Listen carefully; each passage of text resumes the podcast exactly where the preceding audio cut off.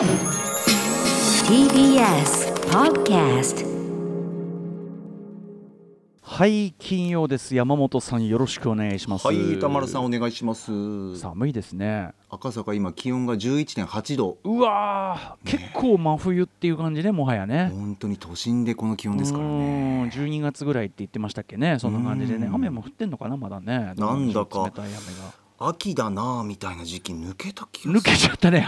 冬冬だね。もうだからだから俺あの火曜に言ってましたけどあの秋っぽい秋っぽいバランスでいけるやつとかはもう本当にいける時に言っとかないとまあ本当チャンスがね。すぐ寒いな。もう俺うん。今日正直寒いもんもうね。そうですよね。僕もねちょっと家出た時はひんやりしましたよさすがに。さすがに上着は着てるんですか？上着はちょっとした薄めのダウンですけど、はいはいはい。本当にあのもうあの駅構内に入った瞬間に脱いで 半袖のポロシャツっていう感じなんですけど暑いんで、はいはい暑がりという点は変わらずくしゃくしゃっと丸められるバッグの中に入れられるようなものが便利ですね今はね。もう山本さんはもういっそのこと服着たくないんですよねきっとねもうね。そうですね。人類全体が何か解決方法があればなというふうにいや嫌ですよ。僕全体の話じゃなくて私 洋服好きなんですから。巻き添えがすごいあのヌヌーディストビーチみたいなことをしないでください。勝手に、えー巻き添えしないでください。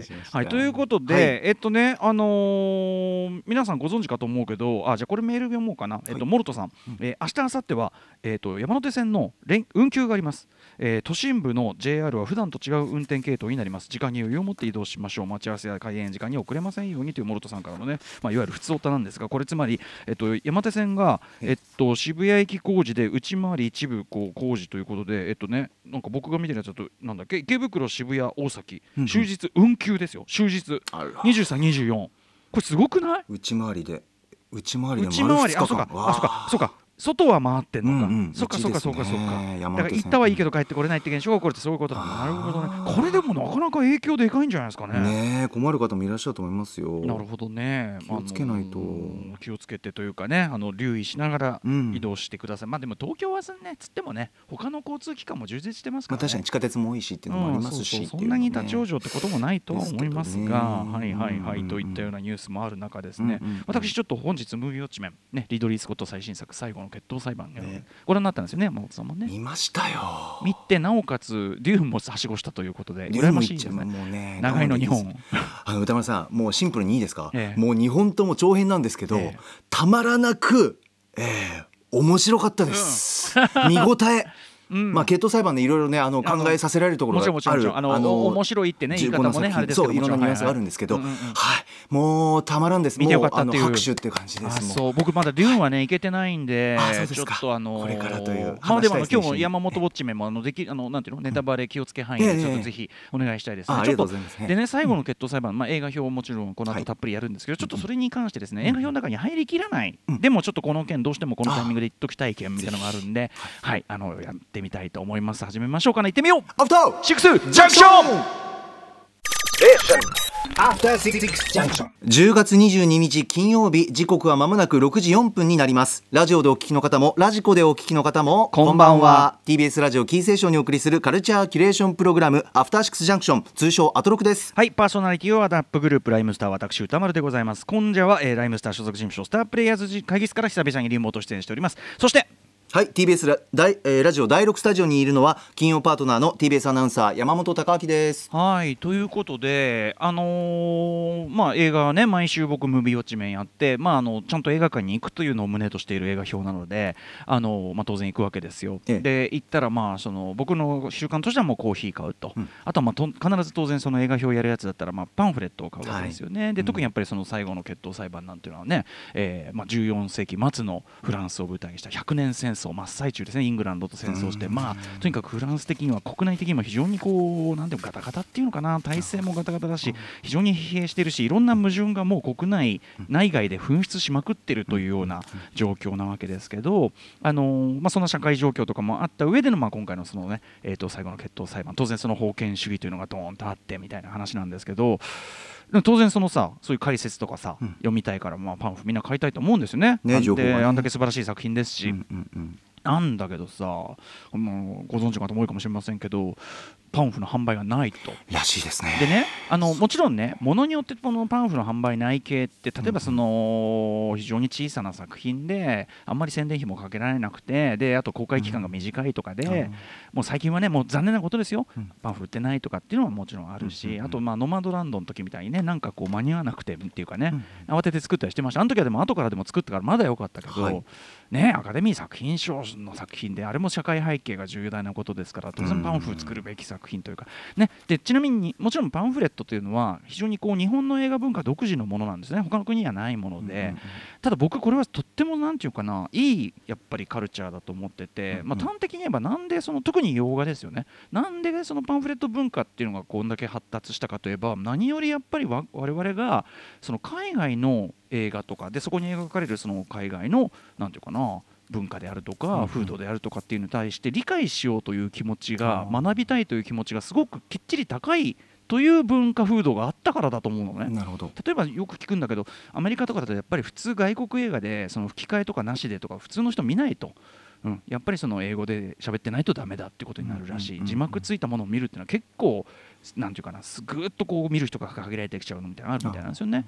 まあそこ行くと日本はもうさ英語圏のみならず、まあだいぶそこの幅もね昔に比べるとちょっと狭まった感もあるかもしれないけどでも、えー英語圏のみならずフランス映画もあるイタリア映画もあるロシア映画もある、ねえーみたいなのがあって。たまにはもうとんとんでもないこうね、あのーなんていうのあんまりよく知らない国のものが来たりとか、そういうのがあってもそういうのでパンフでこう保管するというね、うん、ことがあったわけじゃないですか。でだからすごくそのいい文化だと僕僕は思うんですよね。で、うん。ということはそれがこう廃れてくるっていうのは要するに逆に言えばそのなんていうかなわわからないものを分かろうとする気持ちが薄れているっていうかあなんか大きく言えばね。でそれってちょっと感じるところもあるんですよね。なんかその分かんない方が悪いみたいなことになっちゃってなんていうのその分かるようにしろみ文化っつうかなんか僕はそれとってもこう知的環境としては後退してるというふうに思うんです。僕はねうんうんうん僕の考えですよ。であのーなのでなんだろうなと思ってるとでしかもこれそのもちろんそのいろんな事情があって作られないというのはねもちろんありあるとは思うんですけども、うんうんあのーまあ、要はどういう構造の映画かというと20世紀前フォックスと言われていた会社がディズニーに買収されて20世紀スタジオという会社になったわけですよ。え。で日本の、まあ、えっと海海外の配給はブエナビスタインターナショナルというところが配給してるわけですよね日本でもね、うんうん。まあ、ディズニー参加です要するに。でそのディズニー参加作品でパンフ作られないのって実はこれが初めてじゃなくて、うんうん。あのフリーガイと同じジョディ・カマー主演ですね。はい。うん、めちゃくちゃ面白い、まあ、こっちは全くこう似ても似つかぬと言いましょうか、もうあの愉快、痛快な、えーまあ、ココメディアクション映画というのかな、うんうん。という感じで、まあ、すごい楽しい映画でした、素晴らしい作品でしたけど、まもなくもうね、ディズニープラスで配信が開始になってしまうようですけど、しまうと言ってしまいました、配信開始になるようですけども、あのー要するに同じ会社の構造なわけです、んうん20世紀スタジオでディズニーがあれしてると。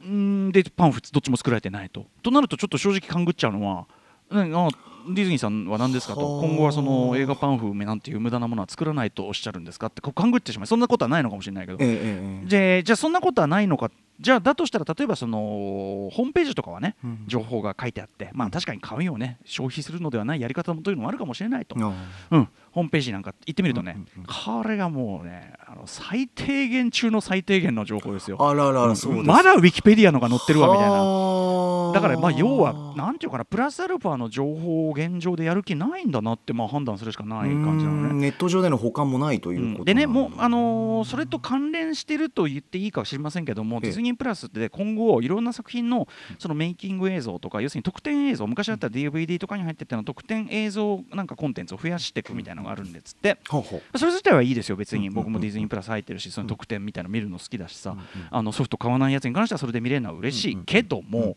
そのそういうのとさそのか解説ってまた別じゃない？でなんていうかなそそういうのやるんでみたいなことかもしんないけど、うん。じゃあそうそうだからなんていうかななんかとにかくその解説文化みたいなものをとても軽視されていらっしゃるようにしか現状思えなくて、うん。でそれはとっても良くないっていうか私はだとしたらそのんそのディズニーさんの姿勢はその文化的充実度というのに対して明らかにこうなんていうかな後退するというかね。ただでさえねディズニーさんってなもう今王者なわけですよ。その MCU ともある「スター・ウォーズ」もあるうん何もあるうんうん。20世紀スタジオもある。あそれだけこうだからもうねなんかこう独占なんとか法とか大丈夫なのみたいな状態の会社がうん。率先してそういう態度を示すっていうのは、ね。逆の方に行ってほしかったですよね。引っ張っていくようなねうんそうそうそうそう。パンフレットも大事。うん。まさにそうそうそうですそうです。要するにね。お金ね芳醇にある会社だからこそこういうところにも贅沢にやりますと、はいそれあっての映画文化でございと言ってほしかったんですけど、なんだかな。か。でしかもそのなんていうの？ファミリー向け映画で別にそんな理屈持って見るわけじゃないものも当然あります、でもフリー以外だってねあれゲーム文化でいろいろあって実際のね本当の有名なゲーム実況者がいっぱい出てそういうのも本当は解説欲しいよそれは、ええええ。うん。そうなんだけど、うん。まあ分かりやすいところで最後の決闘裁判ぐらいだって思っちゃいますよね。でやっぱその各紙に載ってるその記事とかもね映画雑誌とかに載ってる記事もまあぶっちゃけその同じソースを元に訳したものだったりするんですよ。なるほど。うんなのでまあただまああの早川から早川ノンフィクションからその原作にあたるノンフィクションが出てましてまあこれがもちろんすごくいい資料だったりとかまあ英語のねその記事とか読めばいろいろ出てますからそれは別に読みますけどでもそれは私は映画表やるんで読むんであって。うん、やっぱり普通に映画見に来た人がさそこまでやるねわけにもいかないしさなんだかなって感じですよ。だからちょっとその苦言でございますこれは。うん。正直。うん。ええふざけんなと。ポロリとでねその それとは別にでね改めてでも僕もあのやっぱりその日本のパンフ文化ってつまりそのさっき言った海外のうん。やっぱ文物というのをその理解しようという気持ちが強い非常に勉強熱心な国民性というこういうところは誇っていい日本が誇るみたいなあんま僕言い方としては全然好きじゃないけど、ええ。これは誇るでいいんじゃないの？っていうふうに思うから、あのパンフの特集例えばその、ま三角締めさんがいつもパンフのさいっぱい買ってさ今年のパンフベストとか毎年やってもらってますけど、はい。それとは別に、うん。やっぱりそのパンフ文化の歴史みたいなことも特集でやっていいかなって、イコール日本の映画文化の重要な一面でもあるし面白そう興味深いななんかそういう歴史にお詳しい方とかいないかななんて思ってたりするんで、ええうんうんうん。うんあのー感じですね。ね。そんなことを、うん。うん思ったりしました。うんなるほどあとねえ、まあちょっとじゃあその話、まあ、後ほどね最後の決闘裁判はちょっと私ねやりますけどお願いします。メメールももう皆さんいっぱいいただいてて本当にもうね皆さんのね票のレベルが高いのよ。へ見方のレベルが俺もうもういいもう毎週交代でやんない？みんなみんな交代でやんない？そろそろ、え 歌丸さんとそんな重責を。うん、なんかもうさ。そうですか。うん、でもそのこういう方々がそのリスナーでありそしてそのすごくちゃんとした票の目。皆さんねあのご自身のこういうのあれですよ。あの放送で読めるのも限られてるし本当にご自身のいろんなところで発表していった方がいいと思うよ。ねうん。媒体ありますからねはい。いろいろね自分で個人正直言ってちょっともうこれもすみませんね。こういうことでポチョポチョポチョポチョ嫌味を言ったりするのが 僕のもう人格的限界だと思っていただきたいんだけど あのこんなこと言わなくていいのにまあ言いたいくなっちゃうのはうんだから要するにあのまず言いたいのはうちのリスナーレベル高えマジでっていうことなんですけどそので、まあ、よくさほらもうプロになれますよあんたとか言うんだけどプロになれますよどころじゃなくて、いや正直一部のプロよりはしっかりレベル高いですよ。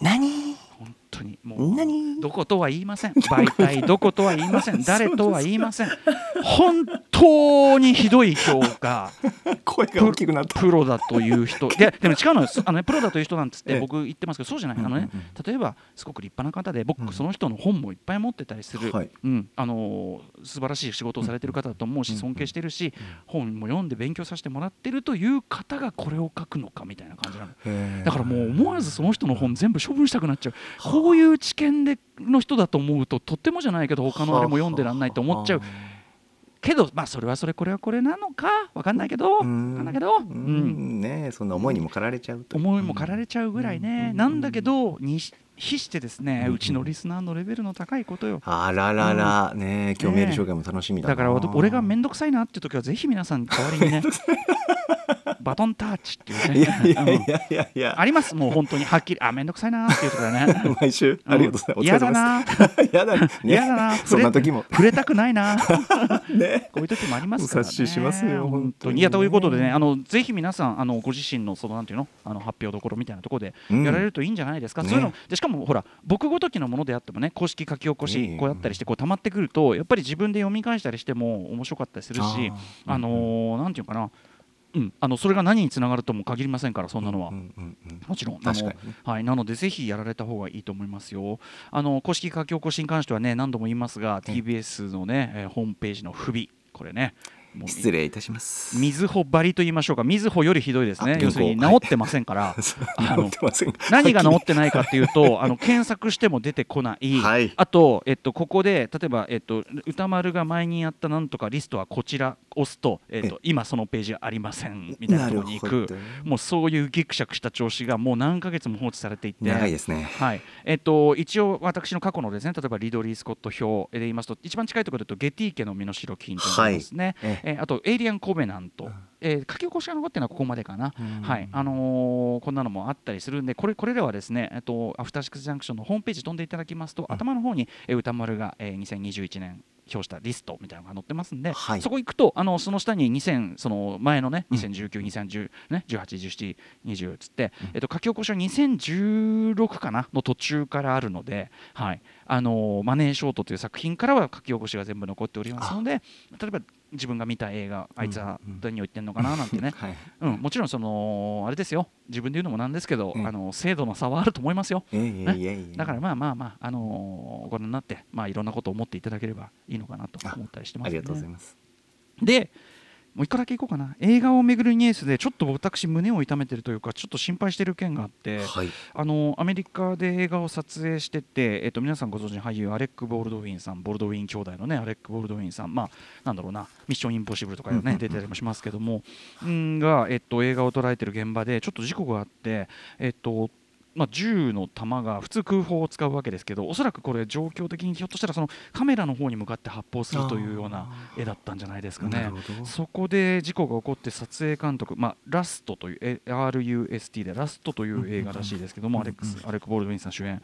撮影監督のハリーナ・ハッチンさんという方が亡くなってしまって監督のジョエル・ソーザさんも、えっと、今受賞を負って病院に行って治療してるっていうことらしいんですけど、はいえーたまにこういうことが起こる、あのー映画で「クロー」という、ね、映画でブラブランドン・リーという、ね、ブルース・リーの息子さんがやっぱりそういう空砲だと思われたら実弾だったという事故で亡くなられたりってもあるし、まあ、もっとねその映画における死亡事故みたいなのを広げればもっとあったりしますけど、あのーこれはだから特にそのアレック・ボールドウィンさん、ね、もちろん亡くなられた方も本当におかわいそうというかあれですしあのアレック・ボールドウィンさんが僕心配でだってその何て言うかな直接的っていうかさ、そのいや。ーちょっとね。そうですね。はい。あの素晴らしい俳優さんだと思うしあのーなんでねちょっとねそういういろいろ込みでちょっと胸をいが痛くなるニュースだなというふうに思います。確かにもちろんこうありまして小道具に入っている弾薬の種類を認識はあボールドミンさんもちろんもちろん当たり前もちろんね当然のこと当ながらそう。まあ、原因の究明というのはこう、ねね今後あの、ね。とか防止策とか今後のことでしょうけども、うんううんん。何にしてもちょっとこうなんていうかなちょっと本当にはい。なんかこうファンとしてはちょっとこう心配になるし、ねちょっと確証心配ですねこれはい、みたいなニュースでございました。うん。ね、あのいろんなものづくりの現場何よりも我々もねライブなんかやりますけど、舞台技術なんかもそうですけど、うんいやラジオだってそうかもしれないけど、ねあの何よりも事故なきというのがね、はい。実はね本当に何よりです。何よりなので、はい。てか皆さんすべてのお仕事においてですね、そうですね。はい、あの何よりね安全。ねいろんな確認が大事なんですね。やっぱね確認確認。いやー本当に、ううん。ん本当に。あのーはい。安全第一で、すべてのお仕事、すべての営みを進めていきましょうというお話でもございました。ということで、えー本日のメニュー紹介いってみましょう。はい。6時半からは週刊映画辞表ムービーウォッチメンです。今夜歌丸さんが評論するのはお話にも出ました。巨匠リドリー・スコットが監督を務めマット・デイモンとベン・アフレックが脚本を手掛けた最後の決闘裁判ですそして C からライブや DJ などさまざまなスタイルで音楽を届けるミュージックゾーンライブダイレクト。今夜のゲストはこちら。3週連続配信リリース中。最新シングル今聴いていただいてます。ブルーファッジをおとといリリースしたばかりの5人組ロックバンド EO EOW と書いて EO が番組初登場です。はいそしてその後7時40分頃からは中小概念警察。そして8時からは番組で紹介した情報や聞きどころを振り返るアトロクフューチャーパストです。今夜はお菓子研究家福田理香さんと一緒に今週の番組内容を振り返っていきます。そして歌丸さん今夜は最後までいらっしゃらない日です。はい私歌丸本日東京 MX バラエロダンディに各週で出演しておりますが本日出演している週なおかつ、えー、と月に一度の、えー、とタマさんとの緊急緊急提言コーナー。今日もですね、うん。もう普通の放送してる場合じゃないだろうっていうねであの映画のまた紹介するんですけどええ。当然これダマなんで、あの映像使えないんで紙芝居形式で、はい、あの絶対にあのこの番組では扱わない映画を紹介しますんで、えーあーそうですか。興味深いな。なんだろう邪悪な笑いを。邪悪な笑い、はい。はい。さあその番組では皆さんからのメッセージいつでもお待ちしております。歌丸アットマーク tbs.co.jp までお送りください。そして各種 SNS も稼働中です。ツイッター LINE、インスタグラム各種フォローお願いします。それではアフターシックスジャンクション行ってみよう。After Six Junction.